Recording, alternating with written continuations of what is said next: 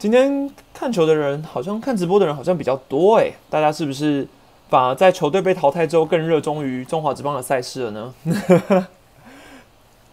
好，因为我们看一下兄弟的话，其实在上个礼拜的表现，我觉得整体来说蛮差的，跟统一一样都蛮差的。这两支争冠的队伍上个礼拜都只拿了一胜。好，那兄弟的部分四场比赛就只拿了一胜，但这一胜却是所谓让。战局定调的算最重要的一胜吧，我觉得，因为昨天那场比赛，如果兄弟最后没有能够逆转位权的话，对于统一来说，他们的压力小很多，因为至少你这个礼拜你赌兄弟至少可能吞个两败，然后在有压力的情况下，我觉得一切都是不太一样的结果。对，但我觉得昨天拿了那一胜之后，让整个上半区的战局真的已经算是。不太会有翻盘的几率啦，真的就是数字上的可能。好，那其实兄弟上个礼拜打线上的疲惫感是完全看得出来的。单周的打击率是两成三八，所以你甚至可以说，大家我有看到蛮多球迷都会讲说啊，统一的打击怎么突然变那么烂？复赛之后很差。可是其实上个礼拜兄弟的单周打击率是在兄弟之呃兄弟的单周打击率是在统一之下的，单周打击率只有两成三八，联盟垫底。那为什么他们？实质上感受起来好像比统一的状况还要好，是因为我觉得统一的问题在于，他们不只是安打打不出来，他们是连长打都没有，没有几个过去能够制造长打的，比如说外野三帅，比如说像是郭富林、陈宏基等人，今年的全垒打数都跑不出来。当然换球也是一部分的关系，可是你会很明显的感受到狮队的长城火炮整个被砍断的感觉。好，那兄弟的部分至少我们还有三个人可以去期待。第一个王威成，第二个詹子贤，第三个陈文杰。好，那王威成的部分的话，队长嘛，那他本来就跟陈杰宪一样，是属于稳定打击型的存在。那这种打者对于一支要争夺争冠的队伍来说是非常重要的。王威成上个礼拜的打击率是四乘八零，十九个打数，十一支安打，甚至还开轰。你要想，在复赛之后。在今年这个用球系数下，王文成还是能够有办法开轰，所以这算是表示他的近况真的是很火烫。好，那詹子贤的部分的话，关键就在于那个逆转两分炮。其实我认为詹子贤对于兄弟来说，他一直都是属于一个高人气难以去否定的存在。因为詹子贤虽然大家都会念他说，关键时刻软手啊什么什么之类，可是我觉得他的长打能力还是一样摆在那边。那很明显。虽然说他过去最好的成绩可能二零一六生涯年等等的是最呃亮眼的表现，但问题是詹子贤在今年换球之后，他的长打火力还是没有减弱，这对于兄弟来说是非常值得去庆幸也开心的一件事。好，那第三个话就是陈文杰，陈文杰在复呃上个礼拜这四场比赛每一场都有长打，包括是二垒打、三垒打，然后全垒打又全垒打，陈文杰已经成为复赛之后。所谓最会轰全垒打的王者了吧？他甚至你要说他有有办法去竞争全垒打王，我觉得都你是你季前完全没有办法去预料到的一件事。所以陈文杰的近况火烫的程度，已经让整个兄弟的团队士气或是整个打线的巩固住，都是靠陈文杰在撑。好，然后刚呃更正一下，王王王王威成的那个打数应该是有点错误啦，但他的打局是四乘八零，不是十九是十一。如果我。我有看到观众反应啊，我这边刊物一下，十九至十一，应该是已经超过五成了。好，那其实我觉得打线上就靠这三人是比较稳定的存在，但比起狮队，可能就靠陈年线林敬凯，然后又没有长打的情况下，兄弟还是占了一点优势。那我自己觉得隐忧还是一样先发轮值，就是你看上个礼拜四场比赛，其实你唯一能够信赖、信靠的就只有德保拉，除了德保拉之外，其他任何一个人先发，你都还是会觉得。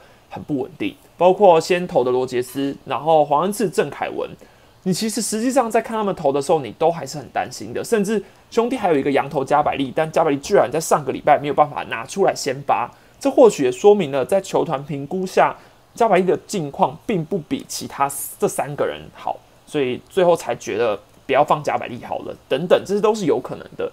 那我觉得就以投手群来说，兄弟在先发这一块。应该可以说是远远不及统一吧，我觉得可以这样说。除了德保拉一个人，你就把德保拉德保拉一个人，他可能比统一的两个，他可能布雷克泰迪可以消化德保拉的存在，但兄弟其他人跟统一，比如说他的二号洋将蒙威尔、菲利士，那甚至土头，如果你拿古林出来比的话，兄弟今年的先发轮值算是蛮大的一个洞，对，算是蛮大的一个洞。好，那明天当然明天是加百列先发，我知道啊，只是加百列上周四场都没有先发，会让我觉得蛮讶异的。包括你也没有利用呃另外一个羊头，比如说格里斯的优势等等的，对，这也是都让我蛮意外的一件事。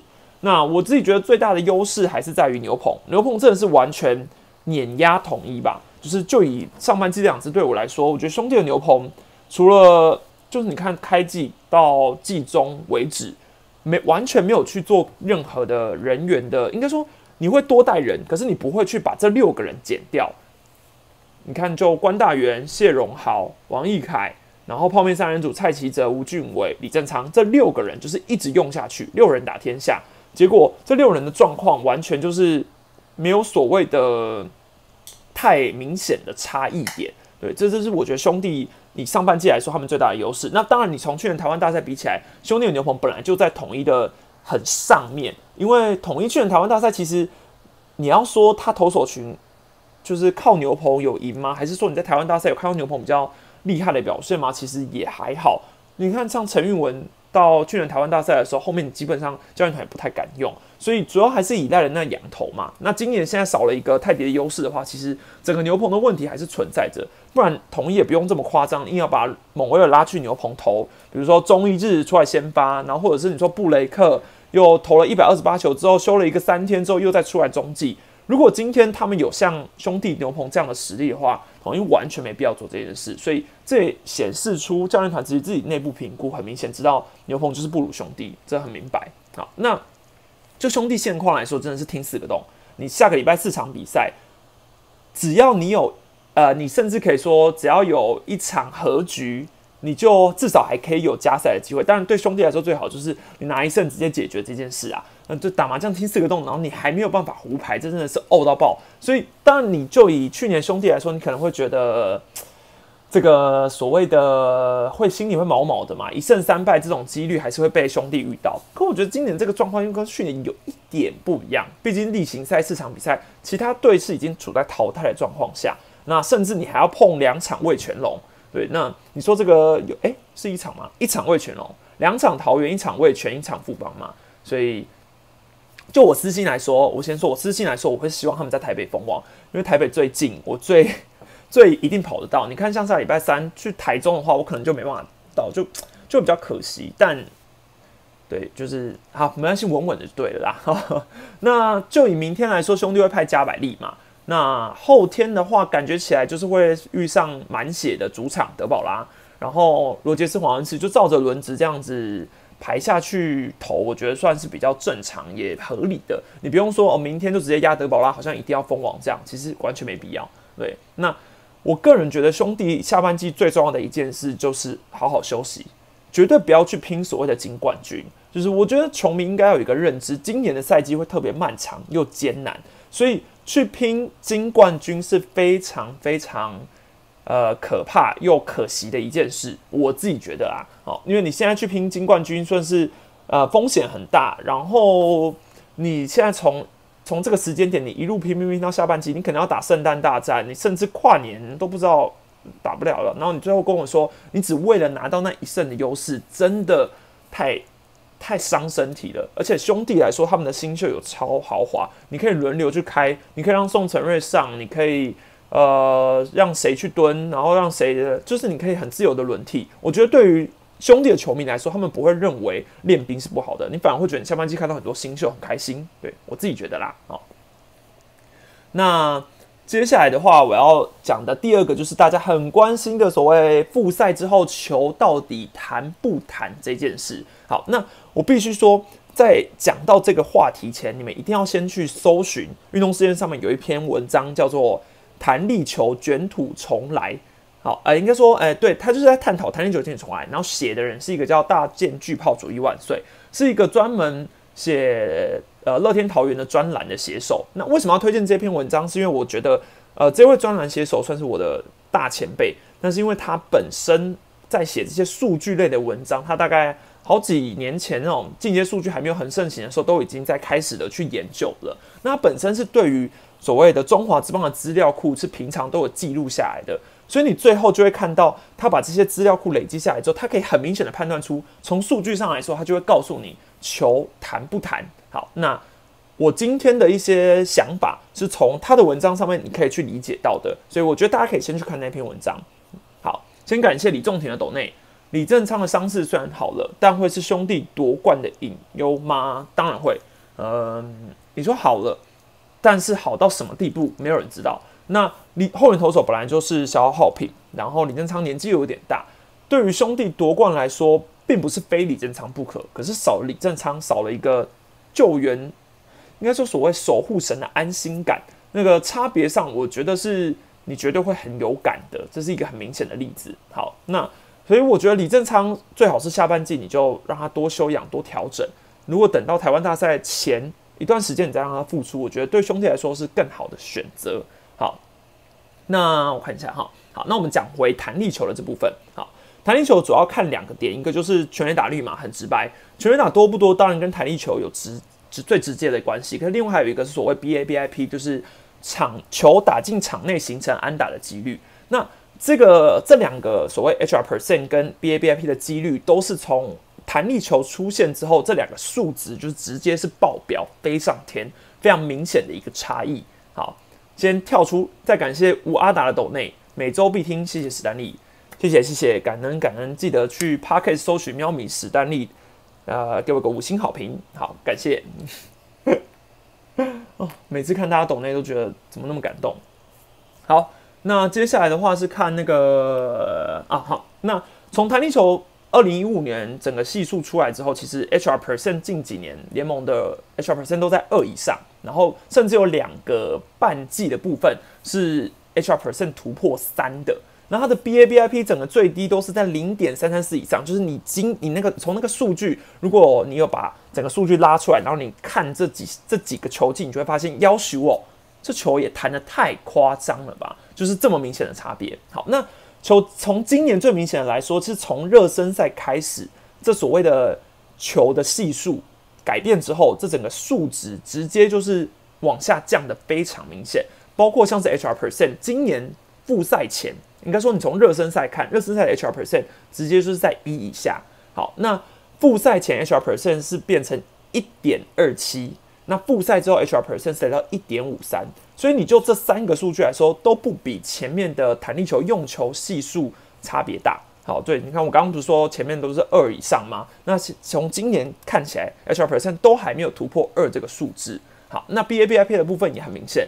刚刚我们说零点三三四以上等等等等，但是在以今年的中止用球来说，复赛前的 BABIP 是零点三零九，复赛之后更低，零点三零二。所以对于整个中华之邦联盟的打者来说，单就数据，其实很明显的，并没有换球的疑虑，对，并没有所谓很明显的换球疑虑。那为什么大家会很有感的，会讲说，呃，是不是换球了？是不是数据了啊？怎么样怎样之类的？当然，最直接的，除了媒体的报道那一篇以外，可能你是乐天的球迷，你应该会觉得说，奇怪，我们乐天的打者好像跟开机又不太一样了哦。我们最近很会轰，很会打哦，所以应该是表示球真的有变弹了吧？可是。很明显，弹力球不会分你我嘛，不会说哦，哪个队伍来了之后，我就让他打的比较弹啊，哪个队伍在打的时候，或是哪个球场去哪个球场的时候，那个球场就会用弹力球。除非你跟我说你抓到一个乐天桃园球场都用弹力球的证据，不然你很难告诉我为什么只有桃园以外的人都没有在就是数据大暴走嘛等等的。你看，就以乐天来说，上周他们的单周 BABIP 来到零点四一七，这完全就是从一个。呃，这完全就是一个弹力球数据。好，那 HR percent 是三点七九 percent，只是当然这都是小样本，因为只是一周的样本数而已。甚至你还有因为下雨也呃影响到赛程，OPS 加来到一百九十二点五，所以当然你就很狂的会觉得说，哎，乐天都打成这样，那应该整个就是换球了吧？可是这个最直接的一个爆发点，应该说大家会觉得说，对对对对对，好像有换球。最关键的原因就是因为赖师傅认证过的那一篇文章出来之后，整个应该说 PPT 的风向很明显就是开始在指说，哎，到底有没有换球？再加上之前其实大家就有在猜嘛，我讲说复赛之后好像很有感，全垒打变多啊，长打变多等等。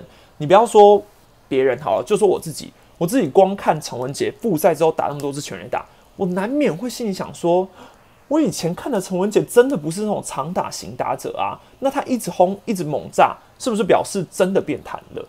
但其实我有问过很多前辈，然后他们也都有告诉我说，其实如果今天球变弹，绝对就只是绝对是整个联盟的数据会一起上升，不会只有单一队，甚至是单一球员上升。所以这个球弹不弹的这个疑虑，我觉得就以数据来说，真的是没换啊。对，那至于你说赖师傅自己的想法，或是媒体的报道有没有错呢？我自己说，如果今天是我在现场，我也访问赖师傅。那我可能也会问他这个问题，或或甚至你说很多记者甚至都已经问了球员这个问题，可能唯一正面直球对决的只有赖师傅。那如果赖师傅今天写出讲说，哦，我觉得球有变弹了，你觉得我会不会写？当然会写啊，绝对要写的。对于媒体来说，球员自己讲出来，我这个人气要爆表了，就是你知道这个，你知道这种球迷很会关心的这种事情，如果他今天讲出来，一定是我要写的啊。所以媒体有没有错？我觉得没错，因为球员自己口中讲出来，不是我去臆测的嘛。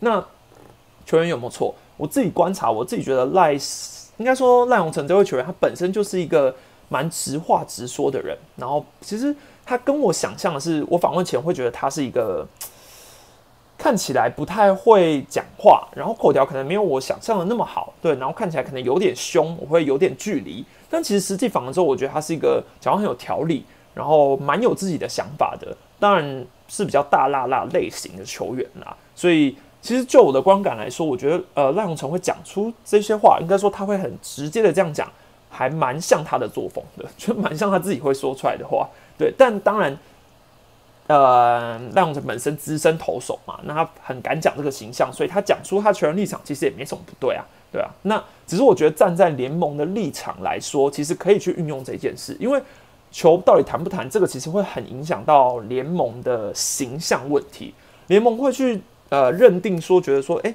今天换了会长之后，我们应该要去想办法让这个球的系数去稳定下来，去固定，应该是很重要的一件事。所以我觉得联盟其实是可以去利用这件事啊，可以讲说，哎，那既然赖师傅觉得球变弹，那不然我们请邀请赖师傅来做一个呃球到底变弹不弹的调查等等等等的，这些都是一个话题可以去运用。而且我觉得大家有没有发现，今年换会长之后，中华职棒在整个网络声浪的传播上面变得更积极了，包括像是今年选秀 YouTube 直播，然后各队其实有很多，嗯，中华职棒今年什么 FB 直播啊什么的，就是你可以从很明显的换会长之后，他在社群媒体上运用变得更积极了。当然，你说各队也都是这样，但我觉得以联盟为首，很明显有很大的改变，所以我觉得这是一个换会长之后的好的变化。嗯，好，所以那回归。最前面来讲，我觉得就以复赛这件事来说，七月十三到赖师傅受访的所谓八月十号，这中间也不过就不到一个月的样本数，所以我觉得我们没有一个人可以轻易的去断定到底换不换球，或者是甚至去下一个换球的结论，因为太过草率了。这个样本数我还是觉得太少了啦。但就以我刚刚说的前辈写的好文来说，我觉得是没换球啦。呃，就我自己看电视好了，我看。呃，我可能没有一直追乐天的比赛，但我基本上统一的比赛一定场场追嘛。包括像是高国庆就有好几颗所谓年轻球，就是很多颗球都是那种强前，你就会感受到这个去年前几年这种一打出去就是飞出去的。然后苏志杰也有，林安可也有。其实我觉得很多四队的球员都有一些会让我觉得，哎，这不是出去了吗？哎啊，最后还是会弹力球在墙前接杀。今年这样的例子太多了。就以复赛之后，我还是持续看到这件事。所以，呃，就我观感来说，我是觉得应该是没换。为什么没压力的邦邦最可怕呢？大概从这前几年吧，富邦一直所谓的上半季淘汰、下半季淘汰之后，往往你就会看到富邦都会在所谓的一确定淘汰之后，就打的好像比较好。那就以上上个礼拜来说，我觉得还好。但上礼拜很明显，他们是全联盟唯一一支单周拿三胜的队伍，五队最多嘛。那他甚至。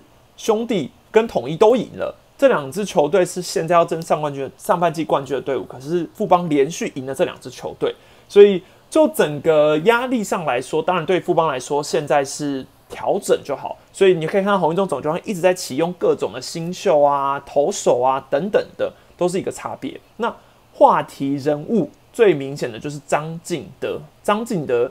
上个礼拜所谓一枝独秀的打击成绩，打击破五成，OPS 破一，但是除了这些所谓的张晋选不选张晋的统一放枪这些言论以外，还有一个很关键的原因，是因为那个主审好球带这件事嘛。好，那我自己说，我看这个好球带的质疑，我觉得张晋德的反应跟那些他所谓的英文收音，这个我觉得就以我平常去看球场看到阿德的形象来说，我觉得很像是他的作风。为什么？因为我觉得张晋德这个选手就是很真性情的一个人。我之前访问他的时候，我觉得他就是比较，他他想讲什么，他基本上就是会很直接的告诉你，他也会委婉的修饰，但你从他的语句之中，你可以看出他的真性情。然后他是一个很喜欢赢球的队伍，他很想赢球，所以当他受伤不能上场的时候，他会觉得很哦，是属于这种所谓气氛大师型的球员。这个从你去年下半季他入队之后就可以明显的感受到。好，先感谢 Ryan。Ryan W 的斗内，好，Stanley 觉得统一下半季有机会吗？感觉已经为了下半上半季梭哈了，下半季感觉会崩。嗯，你说会不会崩这一点，我觉得你就以下半季刚开季来说，统一绝对还是要花一点时间去调整的。但至少你下下半季来了之后，你轮值你会补了一个胡志伟。那如果古林归队的话，其实就整个先发轮值的考量来说，狮队的先发强度还是在各队之上的。可能就以兄弟来说，都都比不过十队，所以我觉得就以五队的先发轮值来说，统一如果还在上面的话，那他们的战绩就不太可能会瞬间倒。对，当然关键的点是他们的打线能不能回来。可是你在一个投手年的情况下，其实很多时候你要打一分差的比赛等等的，先发轮值够强，往往会决定一场比赛很重要的胜负。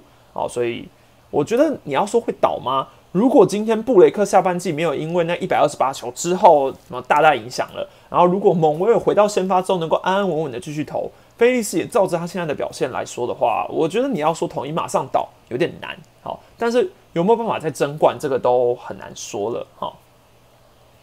那还有一个重点是在于，好，我们讲回张信呃张敬德的部分，那我自己觉得张敬德会有这样的反应，主审真的要负很大的责任，你就从。那两个滑球对苏志杰的那两个滑球嘛，你说第一球不给，我觉得还可以接受，因为第一球你可以看到张敬德的捕手其实手套我觉得拉的蛮明显的。那我自己觉得裁判很容易被捕手的大动作以手套去影响到，所以如果你要说他第一球是被影响到，或是你说那个位置太刁钻了，没有马上判好球，这点我觉得可以理解。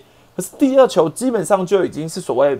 七八号位，你要说有压线吗？我觉得甚至你说压整个，我觉得都很有可能的。但那个球还是不给，对于张晋南来说，当然会觉得啊，搞什么啊？就是会觉得啊，搞什么啊？真的会有，真的会有这种想法。只是他很明白的讲出了英文的 fuck 而已。对，那重点就在于这个打席，我觉得就是一码归一码。你今天主审，如果你已经。就是这样判了，那是否你就是坚持？你就说你这个好球在突然就是坏了。好，但问题是你很明显，包括那天在主场比赛嘛，那可能洪总上来的时候也有也有有去跟主审讲说，为什么张继德会有这样的反应，帮他缓夹。那他驱逐出场之后，我觉得主审难免会有一点良心，觉得说，哎，是不是真的判错了？我相信他的心里一定质疑自己。那在那个情况满垒的高压，最后面对林俊汉代打那个时候。曾俊岳那一颗球的前一颗吧，应该是前一颗。我记得主审那时候好像也有判坏球，可是可能那时候他又觉得说啊，这颗球是不是好？他已经开始质疑自己了。所以最后，当在一好三坏的那一颗外角直球，你其实也可以很明显感受到，这个应该是坏球吧？不，你不用从主播，你不用从球评的声浪，你直接单看那颗球就会觉得要羞哦，这不是好球吗？我觉得是一个非常明显的。但当下主审给了好球之后，下一球林俊汉一定为什么他会有这么所谓摔棒的这么激进式的动作？我觉得有一点也只是因为他觉得我早就应该被保送了，我早就应该被被保送了，所以我很气自己，为什么我现在还没办法踢球在追评分等等等等这种诸如此类的原因呐？好，那你要说最后这场比赛对于主审来说，他当然最衰，应该说他两边都不讨不讨好。通常你。对于一边的好球带比较偏，你你可以拿到一边球迷的，就是你知道好事嘛？那边球迷可能会帮你缓夹，但结果最后是变成富邦的球迷不爽啊，统一的球迷也不爽。那加上我觉得这位主审本身就是对于自己的好球带比较巩固，所以他不太能理解抗，就是我觉得呃，你你你如果看中华之邦的主审看久了，你应该可以很明显的感受到，有一些裁判的好球带是可以被挑战的。你可以跟他沟通，你可以去适时的质疑，这个他可能会好声好气。当然跟资历有点关系，但有些主审好球带就是不能被挑战的。他的主审好球带，他会觉得说，我自己的好球带就是这样，我没有判错，这就是他他他们就是这样的想法。所以我觉得昨天的主审就。比较属于比较难受到质疑的好球带，不然他也不会在张晋的一讲之后马上把他给赶出去。对，这个很少见哈。好，那除了主审好球带这个，我还想要讲一下富邦终结者的部分，因为其实这现在已经看到陈宏文换成曾俊岳了嘛，所以对于球迷来说，当然会觉得说曾俊岳无缝接轨终结者是好事嘛。年纪轻轻十九岁，你就可以顶上来这个空缺。那刚好陈宏文也确实需要接班了，所以这个曾俊岳的补上对富邦来说绝对是好事。可是我不知道大家有没有注意到，曾俊岳的操劳程度已经是呃超级明显的那种，就是你不用你闭着眼睛，你不用去看出赛场数，你大概也可以猜到今年中华这帮最操劳的投手就是曾俊岳了。好，曾俊岳目前是三十四场的中继出赛，排名第二的人。廖润磊三十三场，然后跟毕呃跟赖鸿成并列第二。我觉得这三个人都是你很明显的有感感受到，他们这三个人就是天天在出赛。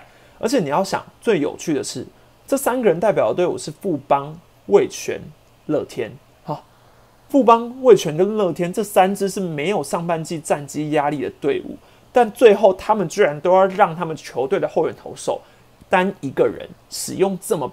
高操劳的频率，我觉得是太有风险又太欠缺考虑的一个调度。对，因为你是一个不用拼战绩的队伍。如果你今天你是要拼上半季冠军，你是要拼什么争霸时期，像什么乐天，好，你说乐天过去那种争冠时期，你这样子用，我觉得还可以理解。但你今天你也没有要争冠，那你为什么不让他多休息一下？你你你可以说哦，那个那个比赛每场比赛都很重要，每场比赛都要这样用，这。这说不通嘛？你明明知道这个这个抄下去，万一你下半季又想争冠，你是不是一样啊？一样会继续抄。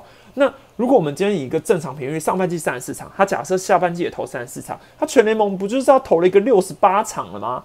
之前我记得吴成哲是不是六十六场还是六十五场啊？你后来还有再看到吴成哲吗？没有。那原因是什么？每一个中继投手单一年度出赛超过六十场之后，能够真的撑过来的人又有几个？真的。很少，对，所以这个完全就是富邦现在我们可以马上看到的一个隐忧吧。好，那我们说说统一跟兄弟的话，其实兄弟最超的投手，你要想难能可贵，他们是上半季 M one 的队伍，他们团队六个人基本上是平均的在出赛，耶，六个人之中最超的是蔡奇哲，但他也只不过二十八场出赛。虽然说他们接下来还有四场比赛啊，那你可能算四场中他出赛两场，大概就三十场，比起前面那三支队伍。我觉得兄弟的整个投手交入的分配算是非常好的。好，先感谢道格拉斯的董内，晚安史丹利，抱歉啦，上周直播说我大热天要当水鬼，结果真的拉了统一，这周换拉兄弟，想看到最后一场才有冠军。没错，你这样一讲，我突然想起来了，上周道格拉斯说他们要当水鬼，就统一直接被打暴打了一个十八比零，所以你是不是也是神预测呢？那我们看一下你，呃，我希望你明天先不要阻拦兄弟，因为我明天要去桃园，我不希望我白跑一趟，所以不要再当水鬼了，拜托拜托拜托，好。好，那再来看统一的话，统一其实牛棚调度一样，跟兄弟采用的投手调度，毕竟他有纳瓦洛 style 嘛，所以他们最超的人叫做郑军人，但他也不过三十一场出赛，而且统一已经完赛了，所以他们不会再有比郑军人还要超的三十一场，虽然还是有一点点。多对，但都也是在合理接受范围之内。然后下一个是陈运文嘛，所以你就以统一来说，还有兄弟来说，这两支上半季争冠的队伍，反而都在牛棚的部分做了一个很合理的投手调度。这也是为什么他们现在是争冠热门之一的队伍吧？对，而且你看富邦，除了曾俊岳之外，另外一个有一个三十场以上出赛的人叫做陈伟林。呃，他现在的防御率已经暴涨到八点一零，所以下半季他还有没有办法再有开季那时候的压制力也很难说。所以你可以看到洪总从现在开始，他已经很明显的在找出我下半季还有哪一些新的中继投手可以用呢？除了王卫勇跟曾俊岳之外，我还有谁可以用？所以他开始找吴世豪，开始找李建勋，开始找林义祥。好，所以这就是你可以很明显的感受到，下半季恐怕这边就是一个大班风，然后用一些人。好，那在等曾俊岳接下来。经过这一年之后，甚至是今年是最艰辛的一年，明年开季的时候，他还有没有办法继续维持？真的很难，我自己觉得真的很难哦。好，再来是哦，还要还要提一下纽纳斯的离开嘛。好，那纽纳斯离开，我真的觉得很可惜。可惜的点有一个原因，是因为我一次都没有访到他啊，我一次都没有访到，所以我完全没有办法跟大家说。纽纳斯就是的应对方式啊，怎么是怎么样等等的。但我自己觉得，我就以纽纳斯的观察来看，高人气的洋将向来都是很难找的，尤其是这种外放型的洋炮。你看，像如果说内向型，我觉得龙队的洋炮赫雷拉就是一个内向型的例子，他也是属于可能发言简短、严谨，然后。就是，毕竟可能待的是卫权吧，所以没有办法来说一出场，或是不然，其实他的成绩也不错啊，但是就没有办法一直维持着所谓高话题的热度。但纽纳斯就是才来没多久之后，你看光那个叉叉事件，嗯，然后还有一些可能休息室捕捉到的一些好的气氛的营造啊，等等等等的，就是你可以很明显感受到他的人气已经很高了啦。哦，所以我觉得这种类型的洋炮算是非常难能可贵的啊。那可是我们刚看到纽纳斯离开，当然会觉得很可惜嘛。那也没办法，因为他的理由提出的又是这么合理。对，就是说，就是这个理由非常合理。只是我觉得，我当时看到消息的时候，也觉得非常意外啦。那至于你说他到底会不会回来，这一点确实是持一个保留态度。因为富邦目前是没有注销纽纳斯的，所以。他会不会回来？跟泰迪的那个状况是不一样。泰迪是注销了，所以一旦注销之后，你的人今年就是回不了一军了。那纽纳斯现在还没有注销，所以我们可能还不能完全说哦，纽纳斯绝对回不来了。对，可是问题是你现在你现在这个结果人离开台湾之后，你要再回来隔离等等的，这个一样也是一个浩大的工程。所以会不会注销？我觉得应该也算是迟早的事啊。对。感谢五座的斗内，以牛棚来说，主要要看局数吧。初赛场数是不多，但骑着的局数确实，因为骑着有时候要投到两局，或甚至吴俊伟、小黑也是投到两局，这当然是隐忧没错啦。但我觉得其实初赛场数也是一个蛮重要的指标，是因为场数往往代表着你当下你，比如说你每一天是不是都保持着一个热身，还是你其实某几天是可以获得休息的。如果这个投手，这个礼拜可能出赛个三场，跟一个出赛六场。那六场的人每天都投一局，三场的人每天休一天之后投两局，哪一个会比较操劳呢？我下次帮你去问一下球员好了。好，我自己觉得是连六场都投一局会比较操啦。哦，这个感觉，嗯。但我觉得局数当然也是一个很重要的指标啊。那杨将的话，还要提一个部分是，我觉得富邦。最近这几年，你可以说从一九年、二零年、二一年，其实每一年他们打不好，还有一个原因也跟杨将有很很大的关系，因为他们每一年的杨将基本上都是呃做好的万全准备，但好像都差了临门一脚。对，二零一九年的时候，霸凌爵一个受伤啊，去年的时候索沙，哎，是去对，二零一九年索沙提前离台嘛，对，然后去年的话是霸凌爵受伤。然后今年的话，索沙又受伤，然后整个洋将九个人已经有六个人先离开了，这是非常非常多的。好，感谢虚香生这斗内啊，最近这几周频繁看到的大干爹，三帅最在状态的就只有四爷而已，没错。那其实我觉得，就以三帅来说，陈杰宪比较是属于他一旦进入状况之后，他就很难再离开那个状况了。他开机的时候，其实他还是会。啊，有些迷航啊，等他要找身手啊，等等。可是当他一进入这个核心的队伍的时候，他好像就很难跑掉状况了，就像王维成一样。好，我觉得是这样。但是苏志杰跟李安可都是属于他们今天疯起来的时候会打得很疯。全员打安的，呃，应该说安可就是有点英。其实我觉得这两个人之中，安可又属于比较英雄命的，MVP 拿的比较多，关键时刻你会比较常看到安安可有表现。但今年的安可确实会让你觉得他好像。比较辛苦了一点，对，真的是比较辛苦了一点。感谢 H H 的抖内，这是什么币呀？P H P，总之是一个 Thank you。这是一个新的抖内方式吗？还是什么？为什么是 P H P 呀？但看到黄色的，总之好像是不小的数目。感谢感谢。好，这但我觉得安可一个调试期也是因为其实换球嘛。那去年的用球对于他是一个初转打者来说算是非常友善的，但今年就不确定了。对，今年就不确定了，真的很难说。好，讲回富邦的洋将魔咒哈，索沙受伤，今年索沙受伤，纳恩斯因为签证的问题，然后杰斯邦威停赛离台，纳菲蒙一开始就道德否决嘛，纽纳斯哦名字都取得好像告假离台，所以前面这六个人一个接着一个走了，那剩下来的还有谁？罗莉、优马、猛汉，还有一个新羊头，但是目前都还没有正式的新闻稿，应该说有媒体报道，但还没有一个。球团给他的艺名叫做 Dylan Answorth，所以现在富邦我们台面上可以看到的就是罗莉、优马、猛汉。好，结果猛汉哎前一次出赛还一个有点受伤，哎有点受伤。好，然后再来优马的部分，这个近况来说非常的明显，还是很不好。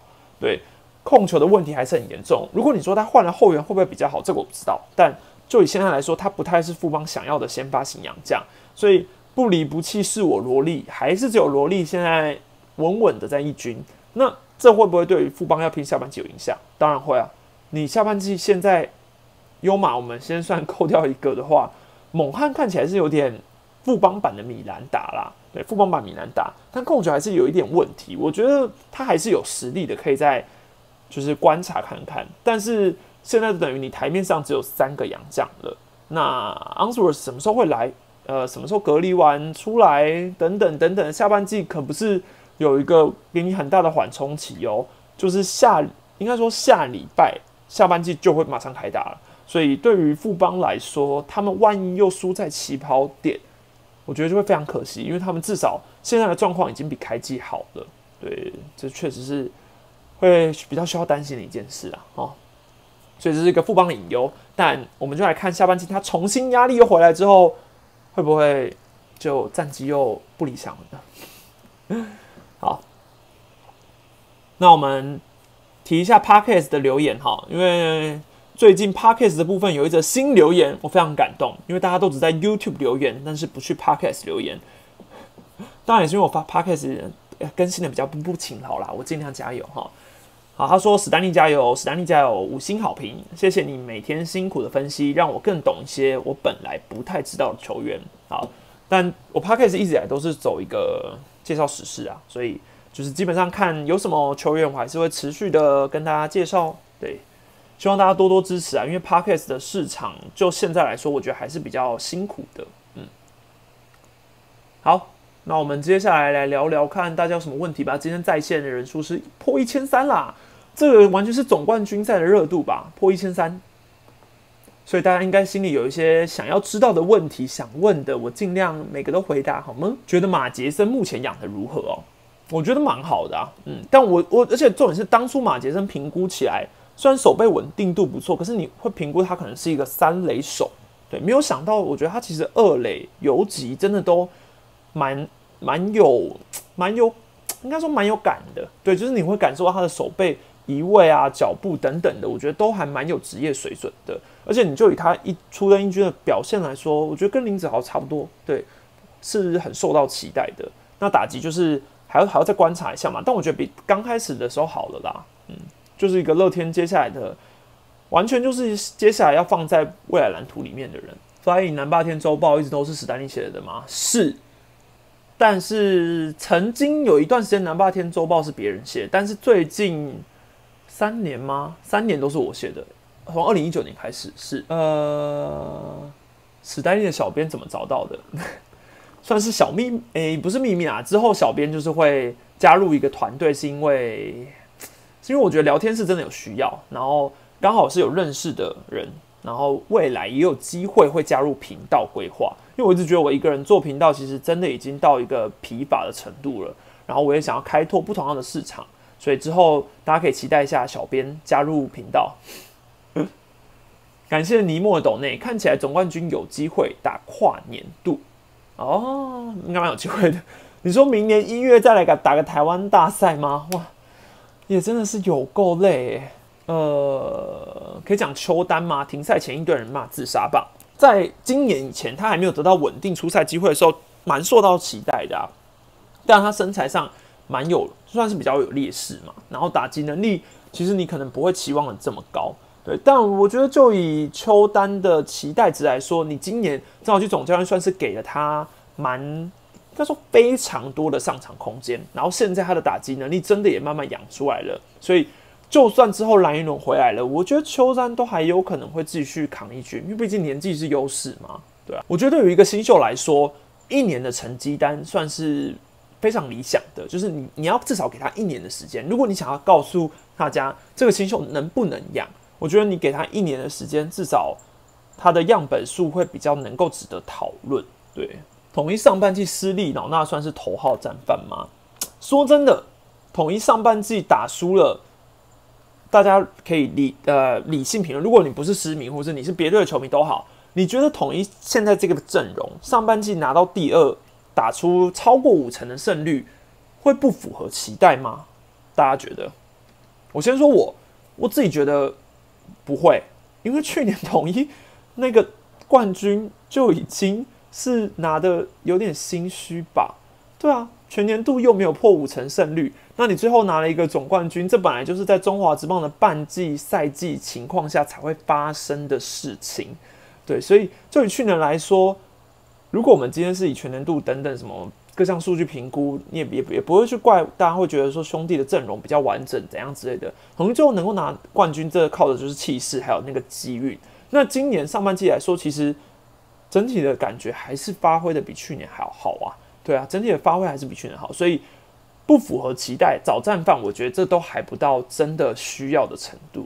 对，怎么不兄弟不拉彭世颖上一局？你看他成绩蛮不错，嗯，可是你现在看到彭世颖的成绩，应该是已经是复赛前的成绩了。所以，因为二复赛之后二军根本没开打嘛，所以现在的问题是，其实我们没有办法去评估二军谁比较好，只有教练团能评估。我们从数据上根本就看不到二军投球表现，我们也看不到。所以，我就我觉得。教练团的规划就是一军要有一个左手牛，那这个人就是王义凯。彭世颖在他们的心中没有办法取代王义凯，就是蛮简单的。呃，怎么看陈文杰的表现？是不是偷拿了志豪的技能包？一定是啊，怎么会不是？没有，我就觉得陈文杰就是，当然我已经之前我讲过，我问过很多教练、球员等等，大家怎么说？但大大家的口径蛮一致的啊，都会说就是觉得陈文杰现在不会想那么多了，就是比较像他在二军的时候的样子。他打从心底的开始觉得自己已经是一个能有长打的长打者了，所以他的挥棒比较自然，比较心态上面比较能适应，那所以就慢慢打出来了。这个是大家目前的想法啦，哦。但你说实际上的一些挥棒机制啊、角度啊这些，我没真的看不出来，我也没办法去评论这个。对，至少我问了几个打击教练都没有给我这种比较实质上的回答吧。潘加一月的打击真的不好哦，现在场。兄弟二垒到底要潘志芳还是岳东华，对不对？呃，其实我觉得就以手背来说，我会倾向岳东华；但以打击来说，我还是会倾向岳东华。当然我知道近况来说，潘志芳比较好，而且今年潘志芳真的有证明出自己是能在一军发挥的。因为毕竟对于他来说，其实前几年很长都是属于一个负面形象，就往往就是在那种关键时刻或是。很重要的比赛的时候，你就会看到潘志芳上来，然后突然发生一个失误，或是突然打不好。这是我觉得潘志芳前几年一个非战之罪吧。其实他也没有什么太多的证明时间的能力，但时间也是一个问题。潘志芳的年纪毕竟也不是说很轻。那如果你说以未来蓝图规划来说，你当然会希望你给岳东华多一点的时间去打、去努力，或甚至去。为他打习数，让他打得越来越好，我觉得这个是比较好的。对我觉得这是比较好的。对，好，我看到一直有人问伏特加的事情。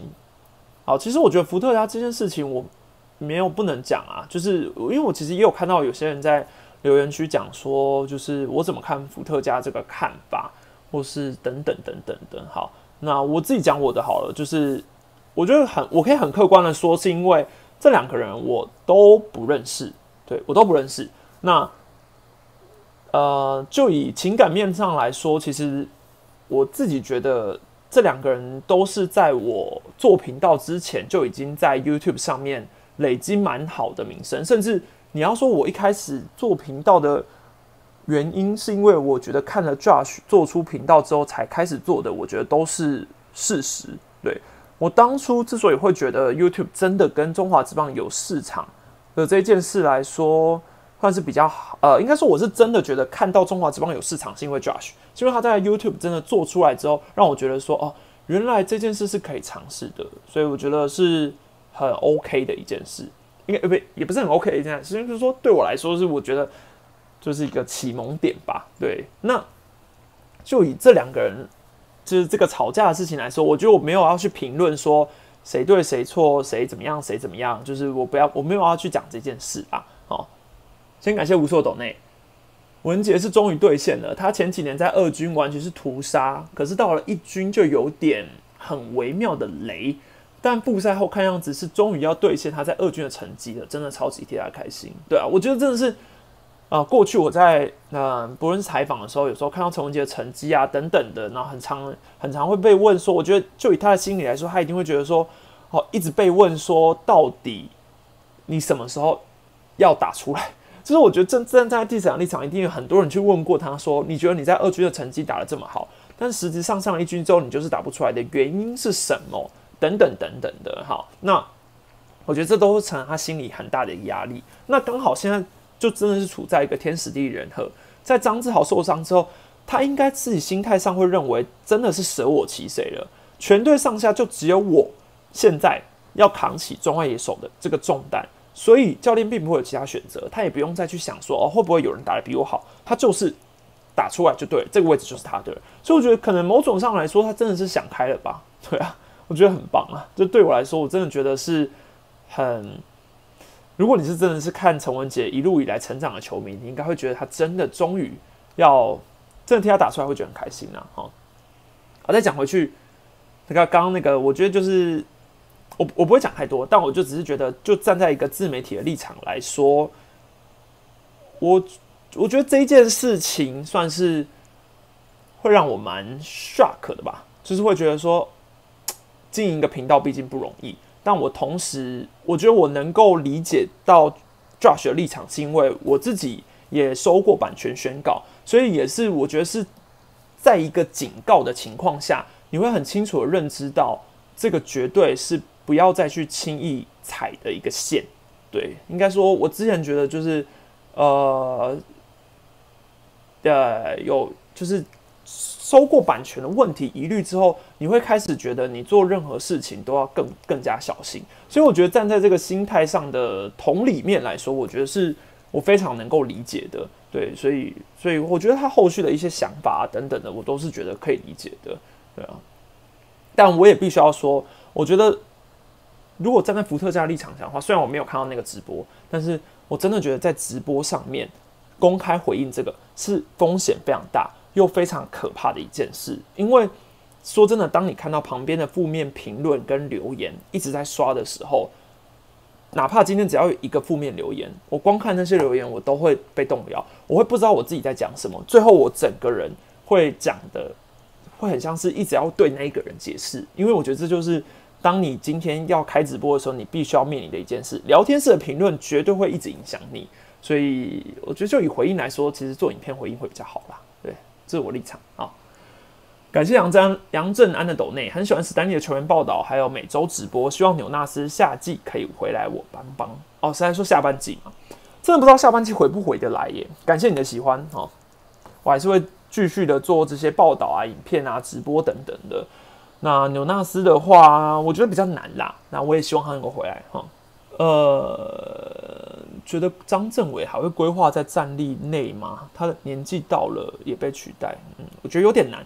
对，而且其实洪总算是一个蛮乐意给新秀机会的总教练。对，那今年我觉得他对于张政伟完全就是摆在一个战力规划外，这是事实。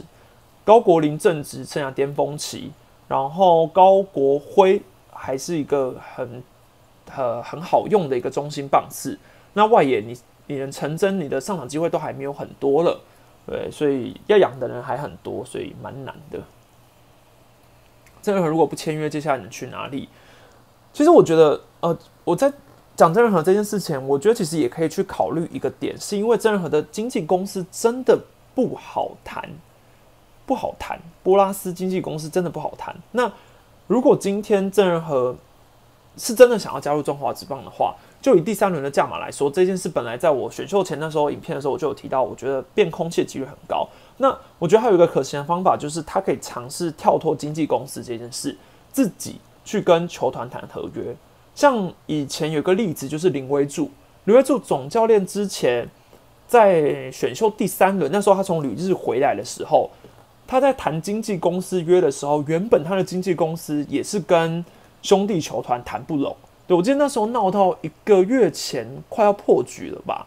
然后经纪公司的价码好像是希望三年约，然后开的比较高，但兄弟没有办法接受三年，所以最后就变成是林威柱总教练自己决定要去跟兄弟的领呃，应该说透过总教练去跟球团谈。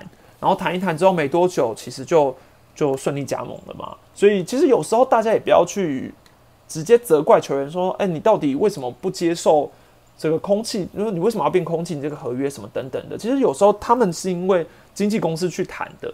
那这种事情他们没有办法，呃，他们可能立场也没办法踩得很很死吧？对，就是他们没办法轻易改变。那我觉得，要么就是他要去跟经纪公司讲说，看要不要升，就放软一点。毕竟第三轮。一定不好谈的啦，对啊，我觉得如果自己去谈，说不定这件事的转还地会比较好，对，会比较好。感谢道格拉斯再次斗内，圣诞节当冠军战的第一场，看到跨年加百利对乐天五点一局一字折分吗？是这样吗？嗯，还是五点一一字折分？呃，欧菲登第一次对兄弟先发。怎么看明天比赛内容？明天是加百利对欧菲登嘛？好，那我觉得大家也不用去猜说什么兄弟会不会想要回主场抛彩带啊什么之类的，这个也蛮难的啦。因为反正我现在看到的是不能抛喷香槟嘛，这这点是让我蛮开心的，表示我明天进场采访看彩带的时候不会被喷香槟，我觉得非常棒。好，这个看到这个新闻大概是非常开心的，只有我了。那。就以回主场这件事来说，我觉得对兄弟来说气势好一点，能抛就抛了啊。那加百利自己一定会想要在这种关键时刻投的好的，而且其实加百利就以呃所谓复赛前的几场比赛，其实他的状况是蛮好的，只是在复赛之后还要调整一下。那我觉得就以明天来说，绝对是全力抢胜啦。那兄弟打左投有比较差吗？其实好像也还好，对，不像统一这么的明显。对，所以我觉得就比赛内容来说，我还是觉得是，我觉得是投手战啦，应该是小比分啊。虽然说乐天上个礼拜的打击火烫，非常火烫，但我前面有讲，它的 B I B I P 是零点四一九，这种数据一定是要下修的，不可能我我打刚才贵你啦，哎，所以就我觉得这个礼拜如果下修，对于乐天来说会比较好，因为他们重点没不要放在这礼拜啊，他下礼拜下半季开始再把数据拉好就好了，所以。现在你打击就算调的再高，你下半季万一一打又落赛、错赛啊！哦，吃瓜群众希望早早拼到最后一场。我觉得你希望早早拼到最后一场，应该是因为你是失迷吧？